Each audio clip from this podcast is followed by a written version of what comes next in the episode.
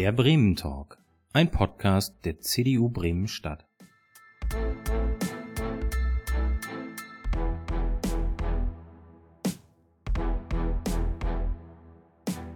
Moin und herzlich willkommen zum äh, heutigen Bremen Talk. Wir haben heute einen Gast. Unser Gast ist heute Ben Seuker, äh, hauptberuflich Polizeikommissar, ähm, aber auch im Ehrenamt leidenschaftlich für die Polizisten und Polizistinnen im Land Bremen als Landesjugendleiter der DPOLG unterwegs. Genau, schönen guten Abend. Schön, dass du bei uns bist. Wir sind in den äh, Streamlabs Studios in Huchting. Ähm, schön, dass Sie dabei sind. Bevor wir anfangen zu sprechen, gerne schon wieder der Aufruf. Ihre Fragen sind sehr, sehr herzlich willkommen. Schreiben Sie die einfach in die Kommentare. Sie werden mir auf meine Uhr gespielt. Das heißt, äh, wenn ich auf die Uhr gucke, dann nicht vor Panik, wie viel Zeit schon vergangen ist oder wie wenig, sondern ich gucke mir dann die Fragen an, versuche die ins Gespräch einzubauen. Lieber Ben, Polizist, da kann man sich ungefähr was drunter vorstellen. Aber was macht ein Landesjugendleiter der DPOLG? Ja, äh, Landesjugendleiter. Ich bin für die jungen Kollegen zuständig bis zum 30. Lebensjahr und alle Kollegen, die in der Ausbildung sind. Es kann ja sein, dass man auch älter bei der Polizei anfängt. Und dann bin ich da der Ansprechpartner, äh, bin für die Sorgen und Nöte da, ähm, wenn irgendwas nicht klappt in der Ausbildung. Ja, hab mein Gremium auch und wir machen Aktionen, die Einsatzbetreuung und dann die VG Smart hat man vielleicht schon mal gesehen. Ähm, das wird größtenteils von uns bedient. Ähm, und ja, gemeinsame Aktionen planen wir, führen wir durch. Und ähm, demnächst vielleicht auch mit euch oder dann auch eigen mit dem Aufräumtag in Bremen. Stimmt, genau. Nee, äh, die Junge Union ist tatsächlich dabei, ja. der Aufräumtag in Bremen. Ähm, das heißt, für Polizisten, von Polizisten, für Polizisten, ähm, aber die DPLG, also ich glaube, die DPLG steht ja für ähm, Deutsche Polizeigewerkschaft, glaube ich. Vielleicht genau. kannst du erzählen, was sich dahinter verbirgt.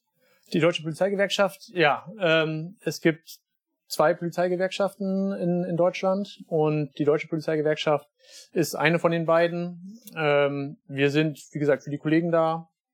Ähm, wir bieten Rechtsschutz, Diensthaftpflicht ähm, und ja, bei Problemen sind wir für die Kollegen da. Äh, wir sind Ansprechpartner auch für die Politiker. Darüber haben wir uns ja auch ja, genau. äh, kennengelernt. Ähm, ja, und ähm, sind so das Organ ähm, der Kollegen in der Politik. Äh, Rainer Wendt ist, glaube ich, auch jeden ein Begriff. Das ist unser Vorsitzender. Ähm, nicht von jedem geliebt, aber das muss man, glaube ich, auch nicht als Vorsitzender einer Gewerkschaft. Äh, wenn man den Finger immer in eine Wunde reinlegt, dann schreien einige halt auch Aua. Das ist so. Ja, äh, wir wissen gar nicht so ganz genau, ob Rainer Wendt heute zuschaut. Er hat auf jeden Fall auf Veranstaltungen interessiert gedrückt. Ähm, ja, ich äh, kann mir das gut vorstellen. also wenn Sie dabei sind heute, Herr Wendt, äh, fühlen Sie sich gegrüßt. Ja, liebe Grüße. Äh, liebe Grüße aus Bremen. Ähm, das ist total spannend. Ähm, aber Ben, vielleicht fangen wir mal ein bisschen vorher an. Ähm, du bist Polizist geworden, bist ja schon ein paar Jahre dabei. Ähm, wir haben uns damals kennengelernt, da warst du noch relativ frisch Landesjugendleiter, da waren wir äh, und ich war noch äh, viel unterwegs in der Jungen Union. Die Tage sind auch schon ein bisschen vorbei. Hm, ein paar Jahre äh, her. ähm, aber vielleicht erzählst du mal Polizist. Warum bist du Polizist geworden? Ähm, ja, ich äh, hatte schon vorher Kontakt zur Polizei. Jetzt nicht negativ, sondern mein Papa ist selber auch bei der Polizei. Der guckt jetzt bestimmt auch zu. Ähm, und ja, hatte schon berühr viele Berührungspunkte. Ich habe noch zwei weitere Onkel, die bei der Polizei ähm, sind. Und das hat mich schon immer interessiert. Ähm, ich wollte den Menschen helfen. Ähm, das ist ein spannender Beruf. Äh, man weiß morgens nie, was passiert, äh, wenn man in den Streifenwagen äh, einsteigt. Und ja, gerade dieser, dieser Hilfepart, mhm. ja, dieser Freund und Helfer, was wir uns ja auch in Bremen auf die äh, Fahne geschrieben haben, ähm, das ist schon das, was mich, glaube ich, äh, ausmacht, dass ich einfach Menschen wirklich helfen möchte. Ja. Das ist klar, also das hört man häufig. Also ich habe irgendwie mir in der Vorbereitung ein paar Dokumentationen angeguckt über gerade junge Polizisten und das ist ja. irgendwie so eine gängige äh, Argumentation, die ich auch sehr nachvollziehen kann. Das heißt, der äh, Begriff des Poli äh, der Beruf des Polizisten oder der Polizistin hat ja auch irgendwie seinen ganz eigenen Reiz. Ähm, du bist jetzt ähm, schon ein paar Jahre dabei. Hat sich was verändert? Also von deiner, deinen, deinen Wünschen, deinen Hoffnungen, die du hattest, als du angefangen bist, Polizist zu sein, zu ähm, dem, wie du heute deinen Beruf siehst? Ähm, das ist eine interessante Frage, ist gar nicht so leicht zu beantworten, ähm, weil sich ja der Blickwinkel auch verändert ähm, durch die Erfahrung und ähm, jetzt, ich bin auch im Personalrat tätig, dann kriegt man halt noch weitere Einblicke nach äh, in das große Ganze und auch eben in der Gewerkschaftsarbeit. Ähm, ich glaube, dass diesen Hilfepart, den auch viele, wirklich viele ähm, äh, für sich beanspruchen, deswegen Polizeibeamter zu werden, äh, der ist immer noch zu 100 Prozent da. Ähm, ich bin jetzt seit sechs Jahren bei der Autobahnpolizei. Mhm. Ähm, das hat den Vorteil, dass ich nicht mit den aller schlimmsten Personen immer zu tun habe. Also unsere, unser Gebiet ist äh, die Autobahn größtenteils äh, in und um Bremen. Ähm, dann sind wir für schwere Verkehrsunfälle äh, zuständig. Ähm, und natürlich hat man da dann schon auch ja schlimme Szenarien, die man äh, sieht. Ähm, Dienstag hatten wir auch wieder einen schweren Verkehrsunfall. Der ging zum Glück ganz glimpflich aus. Da war eine 60-Jährige, die vom LKW erst hieß es überrollt wurde. Die steckte zum Glück nur im Radkasten fest. Ähm, Rippenbruch. Ähm, aber man fährt mit sowas da dann schon hin und denkt sich, hat schon Bilder im Kopf, ja, weil schon viele Unfälle aufgenommen. Und äh, nichtsdestotrotz ist da dann eben der Part, dass man da ist, um den Leuten zu helfen, um eine vernünftige Unfallaufnahme zu machen. Ähm, und jetzt, ich glaube, zurück auf die Frage zu kommen, ob sich was verändert hat, ähm, vielleicht spielst du da in Bezug auf die Wertschätzung so ein bisschen an. Es ist schon so, dass die Leute frecher werden, teilweise, und auf das, was man sagt, nicht mehr so hören möchte. Ja, oder einen einfach dreist ins Gesicht lügen, wo man sagt, also wir haben gesehen, dass du das gemacht hast. Also, das jetzt zu bestreiten, ist es dein gutes Recht, aber du weißt doch selber, was du falsch gemacht hast. Ja. Warum erzählst du das jetzt? Also, du musst dich ja nicht selber belasten, aber dass, dass man da einfach eine ganz andere Geschichte erzählt, ist, da fragt man sich dann teilweise, äh, was glaubst du dir dabei? Also das frage ich dann auch und dann können die meistens nicht äh, eine Antwort drauf geben. Ähm, ich finde, Kommunikation ist immer eine sehr Ja. starke Waffe. Ähm, ich hatte jetzt zum Glück in meinen Jahren bei der Polizei fast keine Widerstände, ne, dass ich mich wirklich körperlich auseinandersetzen musste mit jemandem, äh, weil die Kommunikation, ähm, wenn das passt, dann kann man viele Situationen eben schon mit alleine reden, ähm, ja, wieder beherrschen. Ja. Ja, ich bin äh, auf dem Land aufgewachsen. Was heißt, wenn ich jetzt Land sage, meine Familie guckt auch zu. Es ist eine Kleinstadt ähm, in der Nähe von Münster und ich weiß noch, dass da die Polizisten, die hatten einen unfassbar hohen Stellenwert. Also wir als Kinder, also da stand immer ein Polizist an einer Ampel und ähm, ich kann mich nicht erinnern, dass ich irgendwann mal bei Rot über diese Ampel gelaufen bin. Ähm, das ist tatsächlich etwas, was ich so, also was mein Bild von früher von der Polizei war und ich erlebe heute das auch. Also ich wohne im, äh, im Viertel und da erlebt man auch immer wieder Situationen, wo ich so denke, oh, also ich wäre anders irgendwie in, in so eine Situation gegangen. Ähm, Ja, das Problem ist da, glaube ich, dass äh, viele nur einen Ausschnitt einer Situation sehen Okay. und sich dann einmischen. Also die Polizei kontrolliert irgendjemanden und ähm, die haben dann irgendwelche Bilder im Kopf, warum die Polizei jetzt diese äh, diese Person kontrolliert und mischen sich dann ein, obwohl die vielleicht gar nicht wissen, was er vorher gemacht hat. Ob der jemanden äh, geschlagen hat, jemanden ausgeraubt Okay. hat oder sowas. Und sagen dann, oh, den kontrolliert ihr nur aufgrund der Herkunft, weil er so aussieht, weil er hier den ganzen Tag steht, warum auch immer. Ähm, und mischen sich dann ein. Das gab es früher so, glaube ich, auch nicht. Hängt vielleicht damit zusammen, dass jetzt viele glauben, ähm, dass es ein großes Rassismusproblem bei der Polizei gibt okay. ähm, durch diesen Tod von George, äh, George Floyd, der absolut tragisch war und so hätte nie passieren Ja. dürfen. Man darf aber auch nicht die amerikanische Polizei, Polizei mit der, deutschen, Polizei vergleichen, ja. absolut nicht. Die Amerikaner haben eine dreimonatige Ausbildung, wo die größtenteils schießen lernen, und Ja. wo man vermutet, dass die Amerikaner fast eh alle schießen können ja, ähm, und gar nicht so diese Rechtssicherheit. Und wir haben eine dreijährige Ausbildung mit einem Bachelorstudium und vielen praktischen Inhalten. Und wir werden schon sehr, sehr gut geschult. Ähm, und das kann man einfach nicht vergleichen. Und äh, diese Debatte, die dann von bestimmten Parteien auch immer wieder angeführt wird, ähm, muss man schon mit dem Kopf schütteln. Also das ist äh, meinen Kollegen gegenüber auch sehr unfair. Ja, also glaube ich sofort. Ähm, das Spannende ist äh, tatsächlich, das passt auch ganz gut ähm, zu einer Frage, die, die wir aus dem, ähm, aus dem Publikum bekommen haben. Ähm, und die Frage bedeutet, ähm, ob sich tatsächlich etwas an dem, an dem Respekt äh, verändert hat. Also vielleicht können wir da einfach auch mal ein Bild, nicht nur auf die Rassismusdebatte, die war natürlich auch in den letzten Wochen oder Monaten sehr, sehr präsent durch eben diesen Vorfall in Amerika, aber ich glaube auch, dass man die deutsche und amerikanische Polizei äh, nur bedingt miteinander vergleichen kann, also eher so gar nicht. Ähm, aber vielleicht können wir einfach nochmal sprechen, ähm, wenn, wenn wir mal das, das Thema Corona aufmachen. Also Corona, also ich habe das erste Mal Bilder gesehen, wie Polizisten von irgendwelchen Leuten angesprungen wurden. Die äh, Bilder sind ja einmal auch quasi quer durchs Land gegangen ähm, bei Twitter.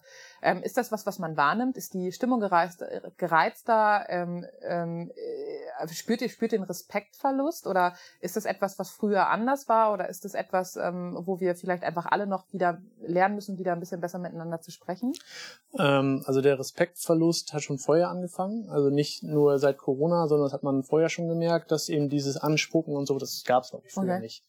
Ähm, das war auch schon ähm, in meiner Zeit, als ich bei der Bereitschaftspolizei war, also vor sieben Jahren, ähm, fing das an, dass man das wahrgenommen hat, dass es Mhm. mit dem Anspucken jetzt, jetzt anfängt, dass die Widerstände sich häufen. Ähm, wir haben nicht unbedingt mehr Einsätze wie früher, aber die Einsatzqualität hat dazu genommen. Was man früher mit einem Streifenwagen äh, gut handeln konnte, da müssen jetzt heutzutage zwei oder drei Streifenwagen hinfahren, weil es einfach immer wieder in Widerstände ähm, sich hochschaukelt. Und da können die Kollegen noch so gut geschult sein, wenn die Leute nicht mehr das machen, was, was äh, die Kollegen sagen und ähm, ja, auf dem Widerstand aus sind, dann, dann gilt nur Manpower. Also am Ende müssen wir diesen Kampf gewinnen, weil sich zurückzuziehen, dann hat der Rechtsstaat verloren. Mhm. Ähm, Ja. Nichtsdestotrotz kann ein geordneter Rückzug äh, hilfreich sein, um dann mit noch mehr Leuten da zurück zu sein, weil niemand am Ende des Tages möchte ich ja auch gesund nach Hause. Was ist, ähm, was glaubst du, ähm, oder vielleicht sprecht ihr da auch drüber, wa- was ist Ursache? Ist das ein Imageverlust bei der Polizei? Sind das einfach äh, bestimmte äh, Situationen, die dazu geführt haben, dass es irgendwie vielleicht jetzt einfach eine veränderte Wahrnehmung und Lage gibt? Also habt ihr da irgendwie, Es ist, glaube ich, ein Zusammenspiel aus vielen Punkten. Was da mitspielt, ist auf jeden Fall ähm, die geringe Wertschätzung, die von Teilen der Politik ähm, der Okay. Polizei gegenübergebracht wird. Wenn das von Führungspersonen äh, von Parteien immer wieder angesprochen wird, dass die Polizei doof ist, dass wir falsch handeln, dass äh, wir ein Rassismus, ein eklatantes Rassismusproblem haben, dann fühlt sich auch der normale Bürger dazu berufen, ähm, ja, bei einer Personenkontrolle einzuschreiten, weil die glauben, das sind gerade Rassisten, die hier gerade einen armen, unbescholtenen Bürger kontrollieren. Mhm. Und ähm, wenn das beim Normalbürger schon so anfängt, dann ist ja klar, dass die Leute, die vorher schon die Polizei doof fanden, jetzt noch aggressiver uns gegenüber sind. Ja, und wenn die Polizei einfach, äh, wenn die Politik einfach mal ähm, bei bestimmten Situationen ruhiger bleiben würde und nicht sofort äh, draufhauen würde und sagt, die Polizei hat was falsch gemacht, ähm, sondern erstmal abwarten würde, wie denn auch das Ermittlungsverfahren, wie zum Beispiel bei tödlichen Polizeischüssen oder sowas, ähm, das Ermittlungsverfahren der Staatsanwaltschaft abwarten würde, ähm, dann wäre, glaube ich, schon vielen geholfen. Und nicht von vornherein zu sagen, das hat die Polizei ganz falsch gemacht. Die hätte da so und so handeln müssen. Also ist es so eine, ist es so eine politische Aufgeregtheit? Das heißt, ihr würdet euch einfach wünschen, dass ihr euren Job macht, danach macht die Staatsanwaltschaft den Job. Es gibt Genau. irgendwie Institutionen, die dafür sorgen, dass einfach Recht und Gesetz eingehalten werden. Das ist so das, was wir wollen. Und irgendwann kommen dann so Politiker und, Und diese Institution gibt's ja seit sehr, sehr vielen Jahren. Es ist ja, Ja. nichts, was jetzt gerade frisch aufgebaut ist und was man jetzt kontrollieren muss, sondern klar, es ist ja immer gut, ähm, dass wir kontrolliert werden, aber wir kontrollieren uns ja auch gegenseitig. Ähm, ich möchte ja gar nicht mit einem Rassisten Streife fahren. Also ich bin ja Polizeibeamter geworden, um den Menschen zu helfen. Und jemand, der Rassist ist, der hilft für mich nur bestimmten Menschen Ja. äh, und findet andere Menschen ganz doof und mit denen würde ich ja gar nicht Streife fahren wollen. Das heißt, diesen Kollegen würde ich ja selber melden. Und das machen auch sehr, sehr viele Kollegen. Also wir sind ja sehr moralische Menschen, sonst würden wir nicht bei der Polizei arbeiten. Und ähm, wir kontrollieren uns da, glaube ich, schon sehr, sehr gut. Okay. Das ist tatsächlich ähm, super spannend. Ne? Also es gibt ja irgendwie immer äh, die Vorwürfe, dass, äh, dass es so ein Gruppenversagen ist, also so ein Kollektivversagen. Ne? Also das, ähm, das ist da einfach, ne, das, also dass, dass man quasi dieses Diesen Chorgeist. ja, genau, diesen Chorgeist. Und das finde ich ganz spannend, dass du, dass du da auch sagst, dass ihr da auch aufeinander irgendwie ein Auge habt und dass ihr euch da gegenseitig auch ähm, korrigiert oder ein Korrektiv seid.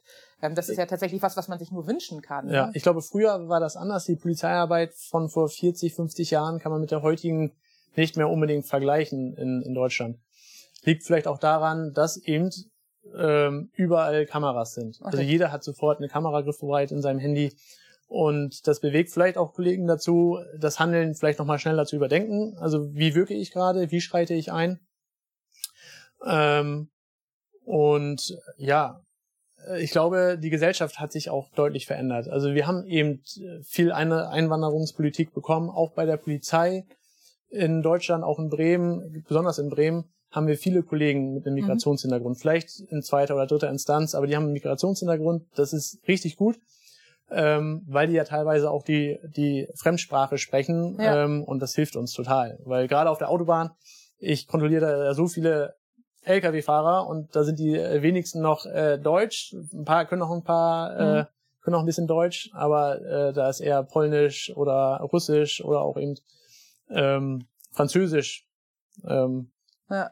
Gut zu gebrauchen. Ich hatte leider nur Latein. Jetzt im Nachhinein hätte ich mir vielleicht überlegt, auch äh, wenn ich da schon gewusst hätte, dass die Polizei geht, dass ich auch Französisch lerne. Aber Ich habe auch ein Latino. Äh, Ja. Ich äh, würde mich auch manchmal freuen, wenn man äh, damit eine andere Wahl, aber vielleicht hilft das für irgendwas anderes. ja, Äh, lass uns nochmal zu der äh, Rassismusfrage zurückkommen, weil das ist ja irgendwie eine Frage, die auch äh, im Raum schwebt und die einfach auch viele Menschen bewegt. Das heißt, es gibt die Berichte irgendwie von auch ähm, Gruppen, die da einfach anders gehandelt haben. Was macht das mit euch? Also wenn ihr hier, ähm, wenn ihr hier davon erfahrt, dass sich Polizisten vielleicht woanders ähm, anders verhalten haben. Ja. Also ich, ich bin wirklich sauer, weil ich das nicht verstehen kann. Weil für mich ähm, arbeitet man so nicht als Polizeibeamter. Ähm, weil ich ja ein Eid auf das Grundgesetz mhm. geschworen habe. Und als Rassist kann ich nicht ein Eid auf das Grundgesetz äh, schwören, weil da steht drin, Artikel 1, die Würde des Menschen ist unantastbar. Und als Rassist kann ich diesen Paragraphen nicht äh, vollumfänglich äh, zustimmen, weil für mich ja bestimmte Menschen ähm, anders zu behandeln sind. Absolut. Ähm, und äh, dann redet man auch mit den Kollegen drüber und fragt sich, wie kann man so doof sein? Auch diese ganzen WhatsApp-Gruppen. Also spätestens, selbst wenn ich die Ambitionen dazu habe, dass ich bestimmte Menschen vielleicht nicht ganz äh, mag, dass man jetzt noch weiter in diesen WhatsApp-Gruppen sich dumme Bilder hin und her schickt, ähm, nachdem da schon so viel aufgedeckt wurde, spätestens dann muss ich doch alles löschen. Ja, löschen also das macht, das macht dann vielleicht den Kollegen jetzt nicht als besseren Kollegen, aber ähm, es ist doch einfach auch nur dumm. Also Entschuldigung, aber da muss ich auch wirklich sagen, also ähm, da sind einige Kollegen auch, ja, denen ist nicht zu helfen. Und dann ist es auch gut, wenn diese Kollegen nicht mehr bei der Polizei arbeiten. Okay. Weil die also dann den Ruf von allen anderen Polizeibeamten in den Dreck ziehen. 99 Prozent der Polizeibeamten versuchen, einen guten Job zu machen und versuchen den Menschen wirklich zu helfen. Und das ist ja immer so. Wenn ein Polizeibeamter missbaut, dann heißt es, die Polizei ist doof. Ja. Also ich bin sehr, sehr dankbar dafür, dass es, also ich meine, wir kennen uns aus den, aus den JU-Tagen, das heißt, ähm, also ich, ich, ich glaube dir absolut, was du sagst, weil ich die, die Haltung dahinter kenne ähm, und den Menschen. Ähm, und was ich äh, tatsächlich auch immer so wahrnehme, ist, dass es einfach viel mehr Menschen braucht, die einfach auch aufstehen und sagen, hey, das ist nicht okay, was du gerade sagst. Das heißt auch diese Reflexionen anzuregen. Das heißt, es ist, glaube ich, auch innerhalb der Polizei wichtig, dass in so einer, also wenn, wenn man irgendwie in so eine WhatsApp-Gruppe gerät oder weiß der Geier dann ein Bild schrieb ist, aber das ist ja nicht nur Aufgabe der Polizisten untereinander, sondern das ist eine Aufgabe der Gesellschaft. Also das ja. habe ich ja auch, wenn ich irgendwie bei Facebook einen Link sehe, den ich absolut nicht nachvollziehen kann, den ich für gefährlich halte, dann kommentiere ich. Und ich glaube, wir müssen einfach wieder lernen, dafür aufzustehen. Ja. Wir dürfen einfach nicht die schweigende, schweigende ähm, Mehrheit sein, Und weil dann geben ist, wir den Rassisten recht. Ja. Genau, das ist, glaube ich, auch viel das Problem in den sozialen Medien, dass eher die Leute da immer viele Kommentare mhm. runterschreiben, die mehr Zeit haben, weil die vielleicht nicht berufstätig sind und ähm, vielleicht falsche Ansichten haben und die unter jedem äh, Video dann ihren, ihren Mist schreiben und ja. wo man sich denkt, oh, das ist gerade, du liest dir die Kommentare durch und denkst, da steht ja nur Schwachsinn. Ja. Ähm, weil sich einfach die normalen Bürger dieser Diskussion nicht äh, stellen wollen. Ja. Weil mit diesen Leuten zu diskutieren ist echt schwierig. Ich habe es auch, ich habe auch einen Bekannten, äh, der teilweise Videos äh, teilt und liked, wo ich denke, das ist antisemitisch, äh, das geht nicht und sprechen darauf an und er sieht das einfach 0,0 ein. Aber ich glaube, es hilft nur. Also steht der Tropfen hüllt den Stein. Ja. Also das ist das, also, was ich gelernt habe und jetzt gerade vor allen Dingen in der Corona-Zeit gelernt habe, ist, dass man sowas nicht stehen lassen darf. Und wenn man den Leuten und wenn man da einfach penetrant irgendwie gegen angeht, vielleicht erreicht man da was. Und ich glaube, es ist auch unser Recht, dass wir, ähm, dass wir, dass wir da einfach gegen, also Haltung, Haltung zeigen und ja. sagen, no way, bis hierhin und nicht weiter. Ja, ne? Aber das ist teilweise wirklich anstrengend und man ja. verzweifelt da auch dran. Und das ist ein schönes Zitat von äh, Eric Cantona damals mit Rassisten zu diskutieren, ist wie mit einer äh, Taube Schach zu spielen. Egal wie gut du bist, egal welche Argumente du bringst, am Ende schmeißt die Taube alles um, kackt die aufs Brett und stolziert umher, als hätte sie gewonnen. Ja. ja, das ist einfach zermürbend. Und klar, also es wäre natürlich schön, wenn die normalen Bürger mehr kommentieren würden und äh, die Oberhand bei, bei diesen Medien äh, haben. Aber ja, das wird dann, dann wird auf dich eingeprescht von so vielen Seiten, von diesen ganzen dann Verschwörungstheoretikern oder Rassisten oder das ist, das ist also, ein hammerhartes Geschäft. Ja.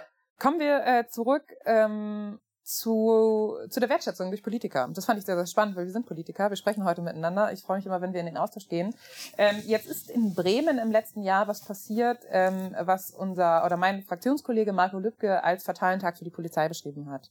Ähm, es geht um das neue Polizeigesetz, was hier ähm, was hier, was hier beschlossen wurde, was jetzt umgesetzt werden soll. Es ähm, ist ja schon, also ja. es ist schon in Kraft. Ah, okay. Ja, Habe ich falsch ausgedrückt, genau, was beschlossen wurde. Ja. Ähm, aber was, wo, wo gerade noch über Einzelheiten oder Folgen diskutiert wird, so rum wird ein genau. raus. Ähm, das Polizeigesetz äh, zusammengefasst ähm, umfasst ja verschiedene Aspekte. Das heißt, es ist sehr, sehr komplex geworden. Es wurden irgendwie Datenschutzrichtlinien. Ähm, aber was würdest du das sagen? Das ist so 60 Prozent, glaube ich, Datenschutzrecht ja. äh, aus der EU, was jetzt äh, zwingend umgesetzt werden musste. Fangen wir mal mit dem Positiven an. Kannst du dem äh, Polizeigesetz irgendwas Positives abgewinnen? Den Satz wollte ich eigentlich erst bringen und dann nichts sagen, aber nein, also es sind schon auch ein paar Sachen drin, die, die ganz gut umgesetzt wurden. Ähm, die Videoaufnahmen zum Beispiel, dass wir jetzt, ähm, wir werden ja immer mehr mit Bodycams mhm. ausgestattet. Das ist auch super und das soll auch weiter fortgeführt werden, weil ähm, das aufgezeichnete Bild gerade vor Gericht, wenn man Situationen beschreibt, ähm, funktioniert das nie so gut, äh, wie wenn das wirklich äh, da ist und dass der Richter sich das angucken kann. Deswegen Bodycams unbedingt weiter aufrüsten bei der Polizei, dass wir jetzt mit Bodycams äh, in Privatwohnungen zum Beispiel auch filmen dürfen, okay. unter bestimmten Voraussetzungen. Okay. Ähm, oder auch in den Gewahrsamszellen, okay. dass da auch Videoaufnahmen äh, gemacht werden können. Das ist auf jeden Fall sehr, sehr gut, weil das der Polizeiarbeit hilft. Das schafft auch Rechtssicherheit für euch, ne? Ja. Absolut, ja. Und auch in den Gewahrsamszellen. Es gab ja da schon Vorfälle, dass Leute dann ihre Matratze angezündet haben und sowas, dass man das einfach schon vorher sehen kann. Ähm, ja, das, das hilft auf jeden Fall. Kommen wir äh, zur anderen Seite. Es gibt auch viel, also ihr habt als DPOLG, glaube ich, also ich glaube sowohl GDP als auch DPOLG, das heißt die GDP ist die andere ähm, Polizeigewerkschaft, so viel habe ich schon gelernt.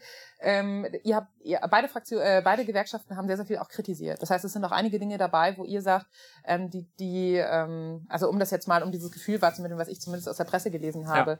da ist sehr, sehr viel dabei, was einfach äh, zeugt, dass es Misstrauen gibt gegen Polizisten. Das heißt, es sind zum einen ähm, so Kontrollquittungen, die ausgestellt werden sollen.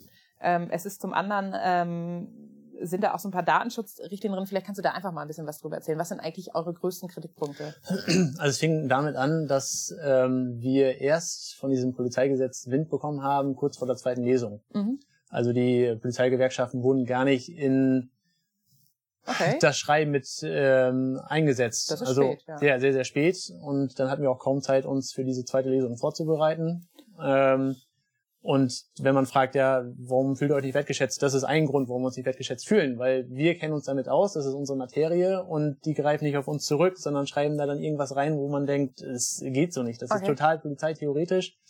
Das ist teilweise verfassungswidrig. Okay. Ähm, das wird so nicht durchgehen. Ähm, verfassungswidrig, wie zum Beispiel ähm, diese Kontrolle von allen Polizeibeamten mhm. nach sieben Jahren, alle sieben Jahre. Vielleicht kannst du uns das nochmal sagen. Die Poli also die Zuschauer wissen wahrscheinlich in vielen Fällen nicht ganz so genau, was da, ja. was sich dahinter verbirgt. Ähm, also es sollte, das haben wir zum Glück verhindert, äh, beide Gewerkschaften, dass alle Polizeibeamte alle sieben Jahre ähm, komplett durchgeleuchtet werden auf ihre Verfassungstreue. Okay. Ohne Anhaltspunkte. Und aber ähm, Polizisten sind ähm, auch Beamte, das heißt, sollten auch Lehrer auf Verfassungstreue oder? Das hat sich komplett nur auf den Polizeibeamten okay. beschränkt. Und deswegen war es auch verfassungswidrig, weil sich das Gesetz dann nur auf die Polizeibeamten beschränkt hat. Wenn man jetzt sagen würde, wir kontrollieren äh, den kompletten öffentlichen Dienst, was ich auch befürworten würde, weil dieses angebliche Rassismusproblem, wenn es das geben würde, dann wäre es ja in Deutschland weites. Mhm. Äh, und es würde dann auch viele verschiedene Berufsgruppen umfassen. Mhm. Und äh, dann sollten nicht nur eben Polizeibeamte äh, kontrolliert werden, sondern eben auch Lehrer, die Menschen im Arbeitsamt, Richter, Staatsan äh, Staatsanwälte. Ähm, aber also damit stelle ich jetzt mal eine naive Frage. Also ähm, äh, meiner Meinung nach werden Beamte ja ausgewählt. Das heißt, die müssen äh, einen Eid schwören. Das muss ich nicht, wenn ich bei einem Arbeitgeber anfange. Und darüber bin ich sehr, also ich bin ja. keine Beamte. Ähm, das heißt, ihr, ihr, müsst ja ein sehr komplexes Auswahlverfahren durchlaufen. Also ich hoffe doch, dass die Leute, die Beamt sind oder verbeamtet sind, dass es da Mechanismen gibt, die automatisch greifen. Das heißt, ich würde diese Kontrolle einfach ablehnen. Also es macht ja auch kein Arbeitgeber mit seinen Arbeitnehmern. Also ähm, ja, das Lustige ist, dass man bei diesem Gesetz, wir sollten nach sieben Jahren überprüft werden. Mhm aber vorher sollte es keine Prüfung geben. Das heißt, wir holen uns dann Leute, die wir vorher nicht überprüft haben, eventuell zur okay. Polizei und nach sieben Jahren stellt man fest, oh Gott, der ist ja... Passt nicht ganz. Genau, der hat ja rechte mhm. Tendenzen. Mhm. Ähm, diese vorherige Prüfung, die gibt es aktuell schon und wird jetzt auch weiter so gehandhabt. Also bevor man sich bei der, oder wenn man sich bei der Polizei bewirbt und man wird eingestellt, ja. dann wird man einmal durchleuchtet und geguckt, passt das überhaupt? Ähm, aber, hat er irgendwelche Tendenzen. Aber, aber noch zusammengefasst, aber es geht ja wahrscheinlich nicht nur um rechte Tendenzen, sondern auch um rechte und linke Tendenzen. Ja, ne? genau. genau. Also äh, äh, Extremismus-Tendenzen. Ja, okay. Ja, also das ist auch für mich wichtig. Ich finde das auch in der Diskussion immer Quatsch. Wenn man über Linksextremismus redet, dann heißt es aber die Rechten. Und wenn man mhm. über Rechtsextremismus ja. redet, dann heißt es aber die Linken. Sondern Extrem Extremismus, einigen wir uns Extremismus auf Extremismus ist mhm. Kacke. Ja. So, ja, das ist einfach... Ähm, das sollte man so, so festhalten. Und äh, nur wenn man über das eine Thema redet, heißt es nicht, dass man das andere Thema dann mhm. gut findet. Ich finde das, ähm, das war tatsächlich auch so ein Ding, aber ich würde das einfach, also ich setze das einfach voraus. So, ne? Das Schwierige ist bei den Beamten natürlich noch ein anderes Verhältnis irgendwie zum Dienstherrn. Ähm, ja. Aber also das ist in der, in der Wirtschaft gibt, greifen da einfach andere Mechanismen, aber ähm, ich bin doch erstmal, also es ist ja eine Frage, Frage auch von Führung. Also ich gehe doch erstmal davon aus, dass die Leute, die für mich arbeiten, mir wohlgesonnen sind. So, wenn ich da eine andere Meinung habe, das ist in der Wirtschaft ähnlich, da kann ich einfach besser von berichten, ähm, dann da muss man im Recruiting-Prozess was verändern. Das heißt, man bordet ja die Leute an, die irgendwie dem gleichen Wertekanon folgen. Ja, aber da haben wir ja eine Einstellung, ähm, ja, neben dem schriftlichen Test, mhm. da muss ein sportlicher Test erfolgen und am Ende kommt halt ein Interview und da werden halt auch bestimmte Fragen okay. gestellt und dann versucht man ja schon diese Person auszusieben und spätestens die Ausbildung dauert, wie gesagt, ja drei Jahre und äh, die Kolleginnen und Kollegen in der Ausbildung, die machen einen riesen Job unter den gegebenen Voraussetzungen aktuell und ähm, auch da hat man ja engen Kontakt mhm. Äh, mit seinen Auszubildenden und auch da kann man halt Tendenzen schon erkennen und dann werden die Leute auch ausgesiebt. Also ähm, ist denn, ist denn da was erkennbar? Ist das wirklich ein Problem oder ist das ein Problem, was einfach sehr, sehr groß geredet wird? Also ist es erkennbar, dass sich Leute mit extremistischen Tendenzen eher bei der Polizei bewerben oder ist das was, was einfach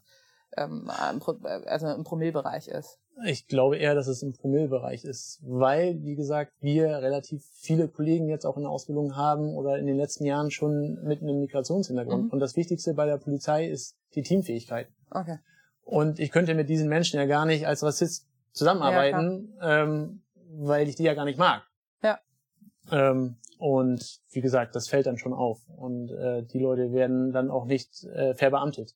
Ja. Also da gibt es schon Kontrollmechanismen, äh, Mechanismen, eine, ne, ja. eine Kontrolle, die da greift. Und diese Leute werden in, im Großteil, es kann immer einer durchrutschen, das ist klar, der sich gut verborgen hält und ähm, aber da gibt's ja auch jetzt schon Mechanismen, glaube ich, ne, die das ja, also, äh, die das nachher ausfiltern. Genau, diese Selbstreinigung ähm, ist in den letzten Jahren, wie gesagt, sehr, sehr stark geworden bei der Polizei, weil wir eben aus einem anderen mhm. Umfeld kommen, weil wir eben mit dieser Migration schon seit seit Jahrzehnten eben auch ähm, konfrontiert werden und es auch mit zu Deutschland gehört. Also ich glaube, wir waren schon immer ein Einwanderungsland. Ja. Ich habe äh, Bremen auch einfach anders kennengelernt. Ne? Also ich ne, nehme Bremen auch als sehr, sehr offen und sehr, sehr liberal war. Und deswegen bin ich auch froh, hier zu leben. Ja. Kommen wir nochmal zurück zum äh, Polizeigesetz. Ja. Ähm, das heißt, äh, die Kontrolle ist ja, oder das heißt, diese Verfassungstreue ist ja nicht der einzige Kritikpunkt von euch gewesen. Es, gibt da, es gab da ja, glaube ich, noch mehr, oder? Also, Auf jeden Fall. Ja, also wir haben gesprochen schon über die Kontrollquittung, was ja, also ich stelle mir das so vor, Kontrollquittung, ähm, dann äh, kann aber passieren nach einem Fußballspiel, dass irgendwie so eine Gruppe von 50 Leuten, 50 Fußballfans Viertel kontrolliert wird.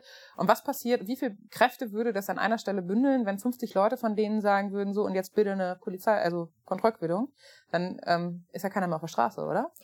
Es würde sehr lange dauern, es würde viele Kräfte brauchen, ja. Ähm, diese Kontrollquittung ist auch wieder etwas, ja, was ich vorhin schon meinte, ja. etwas sehr Theoretisches. Das liest sich für bestimmte Parteien ganz schön, dass die Polizei, die Kontrollquittung ist ja mhm. einmal für den Menschen, den wir kontrollieren, aber auch, dass die Politiker sehen, wen kontrolliert die Polizei denn? Also, dass auch die Polizei so, damit okay. kontrolliert wird und wie gesagt, auch in diesem Misstrauen, Rassismus, ja. genau, dieses Misstrauen, ja, wir kontrollieren eben nur bestimmte mhm. ähm, Herkünfte. Ähm, es ist immer noch nicht ganz klar, wie diese Kontrollquittung umgesetzt werden, also in welcher technischen Umsetzung es okay. erfolgen soll.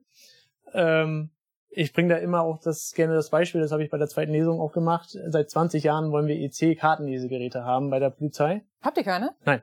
Wir sind. Äh, Was passiert, wenn, wenn ihr auf der Autobahn ein Auto äh, kontrolliert und der muss irgendwie Strafe zahlen oder so? Dann, wenn er kein Bargeld hat, dann müssen wir mit dem LKW zur nächsten äh, Bank fahren und äh, da muss er das Geld abheben und uns dann geben und dann Nein. füllen wir die Sicherheitsleistung aus. Aber dann führt ihr, dann führt ihr, also dann führt ihr auch richtig viel Bargeld mit euch rum, wenn ihr im Dienst seid? Ja.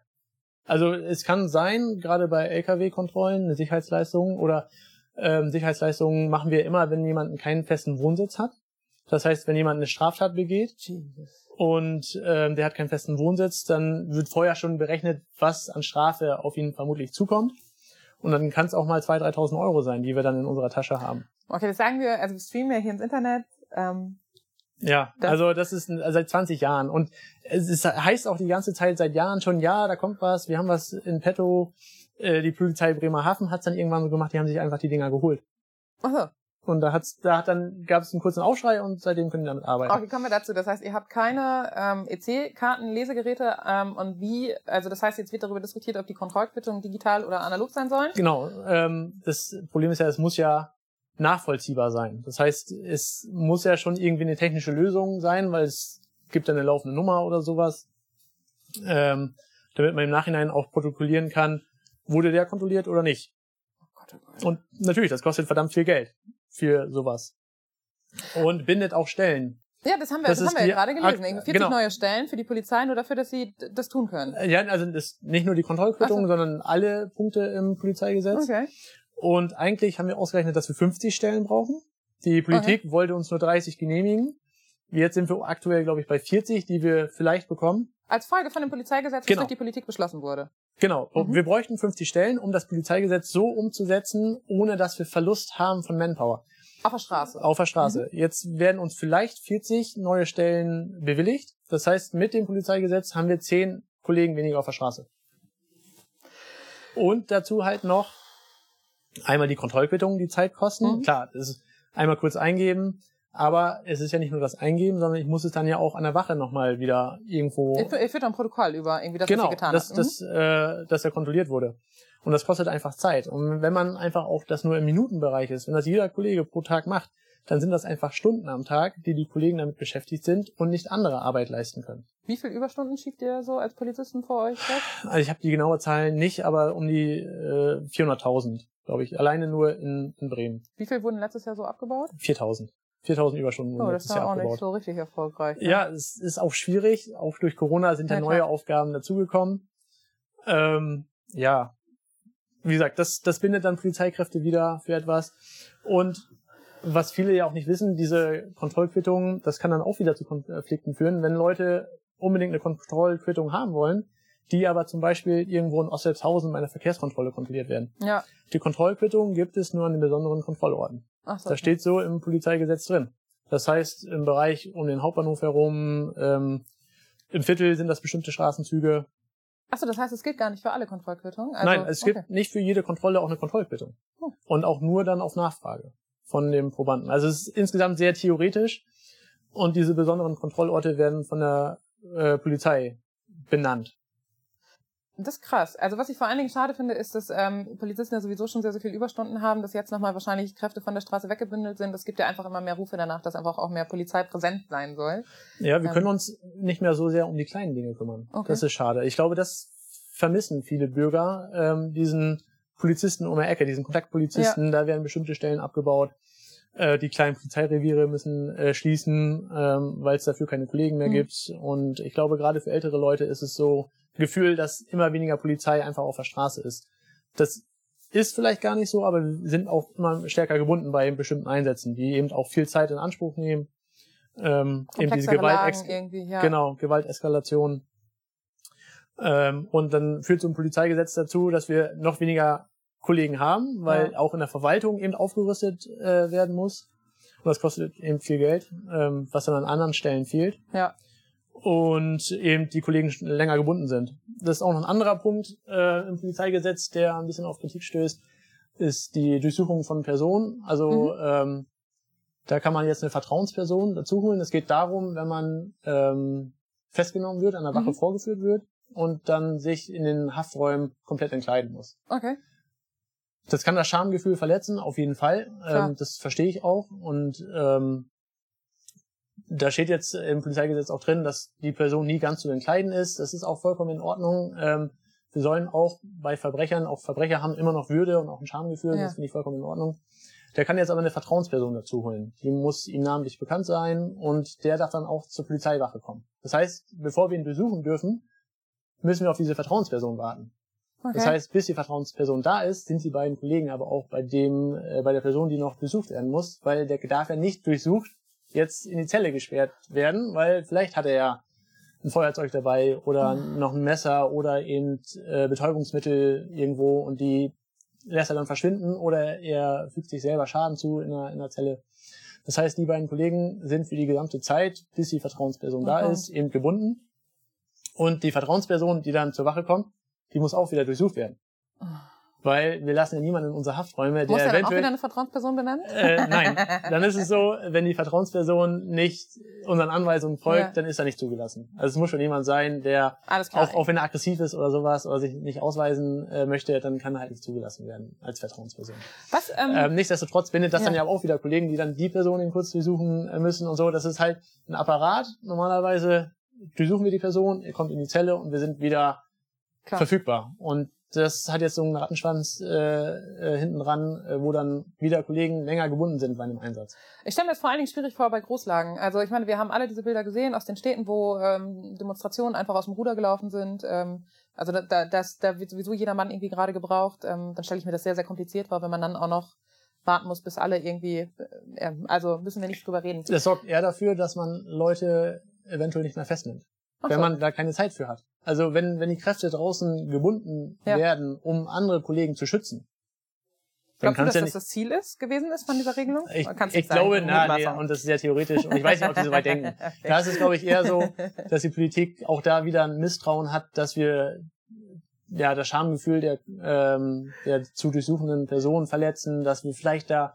also im schlimmsten Fall den Leuten irgendwas unterjubeln oder sowas Aber und ihr seid sagen, ja hier, hier hast ja, du noch genau, mehr ja. Marihuana dabei gehabt oder so. Ähm, weiß ich nicht, was da die Intention hinter ist. Ja. Aber ja, es zeigt einfach nochmal das, das Misstrauen. Der, Das Misstrauen, den mangelnden Respekt irgendwie vielleicht. Und das zieht ja auch einen riesen Rattenschwanz. Das ist ja, ist ja eine never-ending Story. Das heißt, ne, das eine führt zum anderen. Ja. Ähm, wir sind tatsächlich ziemlich auf der Zielgeraden äh, unseres äh, Talks. Ich fand es bisher sehr spannend, aber ich habe noch so ein paar Fragen vorbereitet. Ähm, genau, Ja. vielleicht, wenn äh, Sie zu Hause noch eine Frage für uns haben, dann schicken Sie die einfach gerne nochmal rum.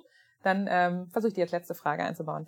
Und im Nachhinein, also wenn ihr die Frage unten drunter schreibt, dann kann ich das auch später vielleicht nochmal beantworten. Also ähm, der bleibt ja da, Ja, super. der, der Stream, und dann kann ich auch im Nachhinein noch Fragen beantworten.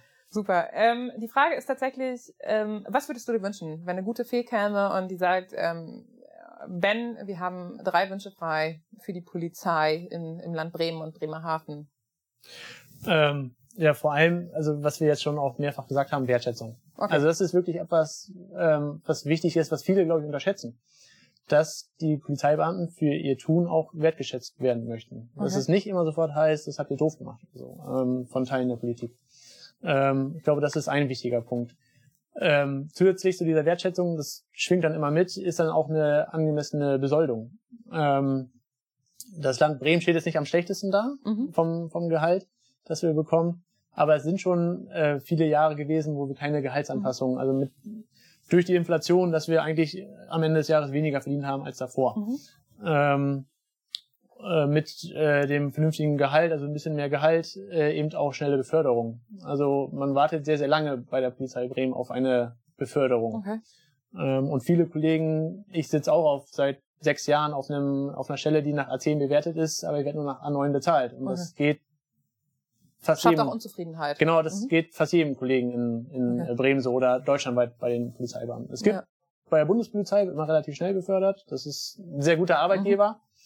Mhm. Ähm, aber in bestimmten Ländern, da sagt man immer, ja, Bremen ist halt pleite, das können wir uns nicht leisten. Ah, aber auch, ja. ähm, wofür zahle ich denn Steuern? Also ich zahle auch Steuern, damit die Leute hier gesund werden, damit ich hier sicher leben kann. Und die Sicherheit äh, sorgt ja auch oder ist damit verbunden, dass die Polizeibeamten eine gute Arbeit leisten. Ja. Und die Polizeibeamten sind vielleicht noch motivierter, wenn die eben auch vernünftig bezahlt werden und auch irgendwann mal befördert werden. Klar. Ähm, Einen dritten Wunsch hast du noch für die auf, Polizei? auf jeden Fall bessere Ausstattung. Bessere Ausstattung. Ja, also dass jeder Kartenlesegeräte. Karten, EC-Kartenlesegeräte, dass jeder Streifenwagen ähm, Atem-Alkoholmessgeräte hat, jeder Streifenwagen Digitalkameras hat für eine Stopp, das Verkehrsunfallaufnahme. habt ihr nicht? Äh, nicht bei jedem Streifenwagen. Dass die Schutzausstattung bei jedem Streifenwagen äh, zu 100% vorhanden ist, dass man nicht immer wieder Sachen umwechseln muss oder so.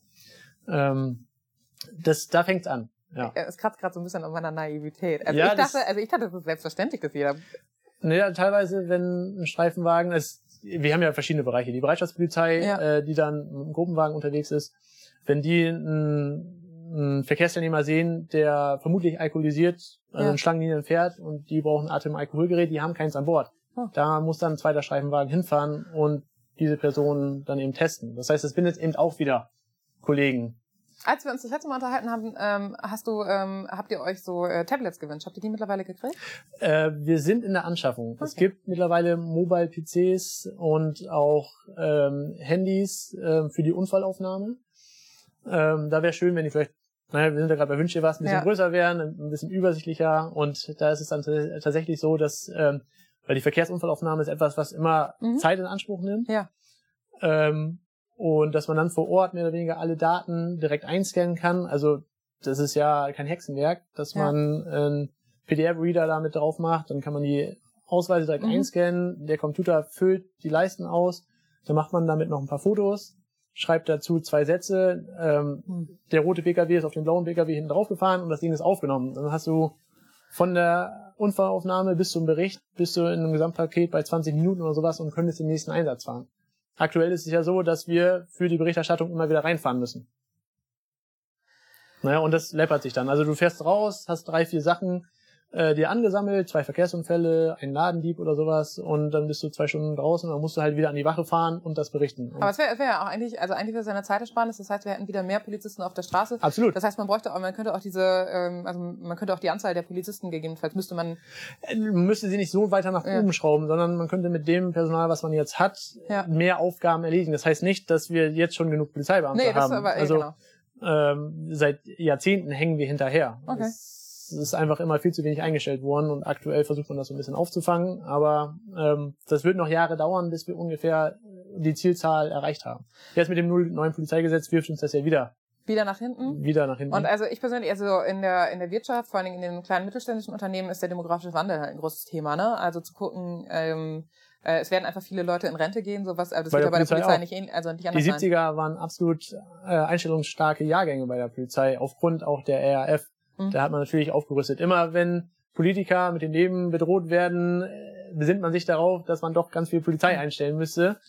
Ähm, deswegen, das waren super einstellungsstarke Jahrgänge und die gehen jetzt langsam alle in Pension. Und ähm, deswegen in Bremen werden jetzt auch immer 200 Kollegen eingestellt. Und das ist für das Land Bremen eine riesige Zahl. Okay. Ähm, und das, da, durch die Motivation der einzelnen Kollegen wird das am äh, aufrecht gehalten, am Leben gehalten. Aber das ist halt super anstrengend. Ja. Und äh, höchsten Respekt für, für alle Kollegen, ähm, die mit den gegebenen Voraussetzungen ihre äh, Leistungen bringen. Weil das ist einfach, das steht und fällt mit der Motivation der Kollegen. Und ähm, Bremen würde nicht so gut dastehen, wenn die Kollegen nicht so motiviert wären, obwohl wir immer wieder von der Politik eine Keule zwischen die Beine bekommen. Nicht von allen, also nicht die Politik. Also da muss ich jetzt einfach auch Ja, mal, okay, da, muss von ich jetzt mal bestimmten eine, Parteien. da muss ich jetzt mal eine Flagge für uns da hochhalten. Also wir versuchen schon, oder wir stehen schon für euch ein und streiten auch gerne für euch und das kann in Zukunft auch, also wird auch so bleiben. Also Ja. das heißt, ähm, da sind wir weiterhin sehr engagiert und es gibt ja, ähm, also es gibt einfach wirklich auch viele, viele Themen, wo wir einfach gerne weiterhin im Austausch bleiben. Ähm, eine kurze Frage, vielleicht kriegst du die in drei Worten beziehungsweise einem Satz beantwortet äh, aus dem Publikum. Inwiefern schränkt Corona bei euch die Arbeit ein? Ähm, das geht nicht in drei äh, Ja. Worten, aber ähm, der, der persönliche Austausch. Also wir haben immer auch eine Übergabe Ja. mit den Kollegen und die fällt jetzt natürlich weg, weil man halt Kontaktreduzierung. Ach naja, okay. Das heißt, man kriegt nicht mehr so viele Informationen wie, wie vorher. Und auch eine Einschränkung ist eben diese Maske im Gesicht bei einem gegenüber einem und auch dem gegenüber, weil das gesprochene Wort ist das eine, aber auch die Mimik dazu. Also wie meint man etwas, ähm, ist bei einer Kommunikation auch mal sehr wichtig. Und ich glaube, das kann viele Situationen auch entschärfen. Ja. Aber wenn man das Gesicht nur halb sieht, dann äh, führt das vielleicht dazu, dass die Situation eben nicht entschärft werden kann, alleine durch die Worte. Ja. Also es, das Arbeiten ist nicht leichter geworden. Es ist auch Verständigungsprobleme. Es, ältere Leute hören dadurch nicht so gut, Ja. äh, können dadurch nicht so gut atmen und reden. Ähm, die Arbeit ist nicht leichter geworden. Die Problemfelder haben sich ein bisschen Verlagert, ja. verlagert. Wir haben weniger Einbruch, wir haben weniger Raub auf der Straße. Liegt auch daran, dass es weniger Betrunkene gibt, die abends umherlaufen, die vielleicht ausgeraubt werden können. Dafür haben wir mehr häusliche Gewalt und so, weil die Leute die ganze Zeit aufeinander hocken. Ja, krass. Das ist tatsächlich, glaube ich, auch einfach eine, eine Schattenseite, über die wir auch ähm, wahrscheinlich noch werden viel sprechen müssen. Also gerade, aber damit würden wir noch mal einen Abend füllen. Ja, ich, Thema äh, wir könnten noch. Stunden weiterreden. Ähm, ich finde das tatsächlich ganz schön, aber äh, vielleicht schließen wir ähm, mit einer äh, persönlichen, ähm, mit einer persönlichen Frage. Äh, Corona, was machst du, wenn es vorbei ist? Worauf freust du dich am meisten? Es gibt so vieles. Also ähm, ich würde gern wieder aufs, aufs Festival äh, gehen ähm, oder einfach einen, einen Abend äh, mit meinen Jungs im Pub oder so. Aktuell treffen wir uns halt via via äh, Stream, also gleich auch. Ein paar gucken vielleicht auch zu. Ähm, wir treffen uns nachher auch nochmal wieder. Ähm, und ähm, ja, ich bin aber gerade auch in einer ganz anderen Lage, weil meine Frau ist schwanger und wenn Oh. Corona vorbei ist, ist vielleicht äh, der Kleine da und dann ist erstmal eh alles andere egal. Dann hat sich das Leben nach Corona für dich auf jeden Fall verändert. Zu 100 Prozent. Also deswegen, das ist das, worauf ich mich am meisten freue. Und deswegen kann ich gar nicht genau sagen, weil dann dreht sich die Welt nur um den Kleinen. Ja. Aber ansonsten, Herzlichen ja, Glückwunsch erstmal. vielen Dank. Ansonsten natürlich äh, viele Sportveranstaltungen, die ausgefallen sind, ähm, also persönliche Ja. Sportveranstaltungen. und eben Konzerte, Festivals, das ist das. Und mit vielen Leuten einfach, ich bin ein sehr geselliger Mensch Ja. und mit vielen Leuten einfach zusammenhängen. Ja, ich freue mich auch schon auf die erste Party, also ri- erste richtige Party nach Corona. Das wird ein Knaller. Und ich Ja. werde erst im Hellen nach Hause gehen. Das ist eine Ankündigung. Äh, nach zwei Tagen im Hellen, ne? Ja. Äh, Das habe ich nicht gesagt. Ben, ich danke dir, dass du heute da warst. Schön, dass du mit uns gesprochen hast. Ja, ich hoffe, wir bleiben Dank. weiter im Austausch. Ähm, genau an die äh, Zuschauerinnen und Zuschauer ähm, die Ansage, wenn Sie noch eine Frage haben, die Ihnen irgendwie noch auf den Seelen brennt, vielleicht gucken Sie einfach auch noch nachher den Stream, dann schreiben Sie gerne einen Kommentar in die äh, Kommentare. Wir gucken, dass wir es beantwortet bekommen oder ansonsten reichen wir es weiter. Ähm, es bleibt mir nur noch zu sagen, vielen Dank an unsere Unterstützer hier im Studio. Ähm, und im, in der nächsten Woche haben wir zwei auch spannende Gäste. Und zwar geht es um ein Urban Gardening Projekt im Viertel, am Rotkäppchengarten. Da haben wir den Timo und den Shayan, die uns ein bisschen was über ihre Initiative und ihr Engagement in Corona-Zeiten im Garten draußen bei Frost ähm, erzählen. Es wird auf jeden Fall spannend. Es wird ein ganz anderer Abend, aber ich würde mich freuen, wenn Sie wieder einschalten würden. Schön, dass Sie dabei waren.